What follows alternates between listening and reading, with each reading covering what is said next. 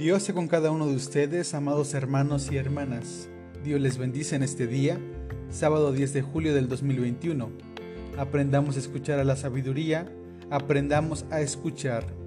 Hoy daremos lectura al capítulo 19 del libro de Proverbios, de los versículos 1 al 12, que titulan Proverbios de Salomón en esta versión, la palabra de Dios para todos. Y dice de la siguiente manera, es mejor ser pobre y honesto que bruto y estafador. No es bueno ser ignorante.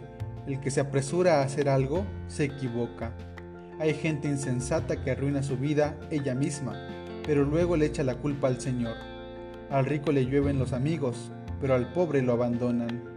El que rinde falso testimonio será castigado, y el mentiroso no estará a salvo. El que tiene riqueza tiene muchos amigos, todos buscan la amistad del que reparte a manos llenas. El pobre no tiene amigos y hasta su propia familia se pone en contra suya. Ni siquiera con ruegos consigue que sean solidarios con él. El que tiene dignidad trabajará duro para acrecentar su saber, buscará entendimiento y obtendrá su recompensa. El que rinde falso testimonio recibirá su castigo, y el mentiroso será destruido. Ver a un bruto con dinero es como ver a un esclavo dándole órdenes a los príncipes. Al sabio la inteligencia lo hace ser paciente. Es admirable ver cómo perdona a los que le han hecho daño. El enojo del rey es como el rugido de un león. Su favor es como el rocío que cae sobre la hierba. Pues bien, hermanos y hermanas, el capítulo 19 inicia con un tema predominante, que es la dualidad pobre-rico en relación con la conducta personal, es decir, ser sensato, prudente o ser insensato y desesperado no la proporciona un estatus social.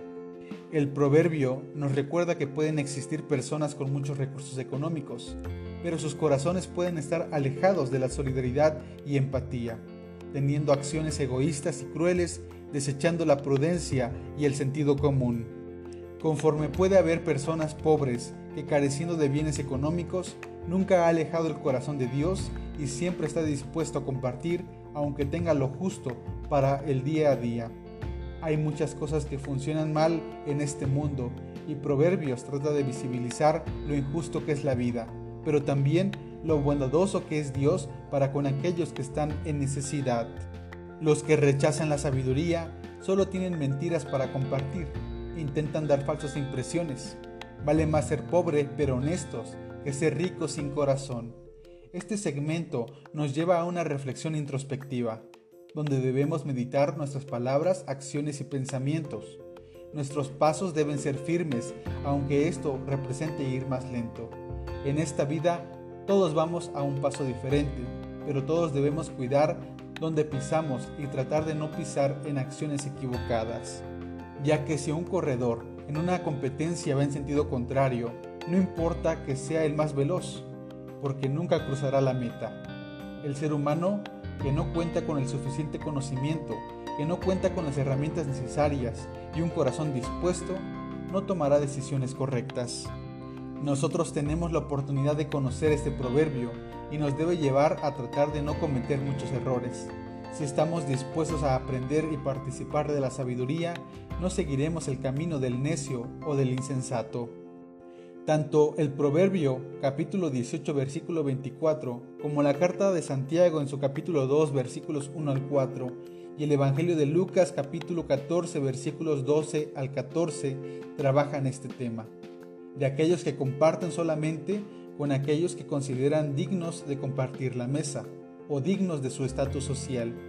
Pero no podemos excluir al necesitado o al pobre, porque ellos también son parte del reino de Dios. Nuestra solidaridad no puede estar condicionada a que nos paguen favor con favor. De hacerlo entonces no se puede llamar solidaridad o empatía o amor cristiano. Sería un trato de conveniencia.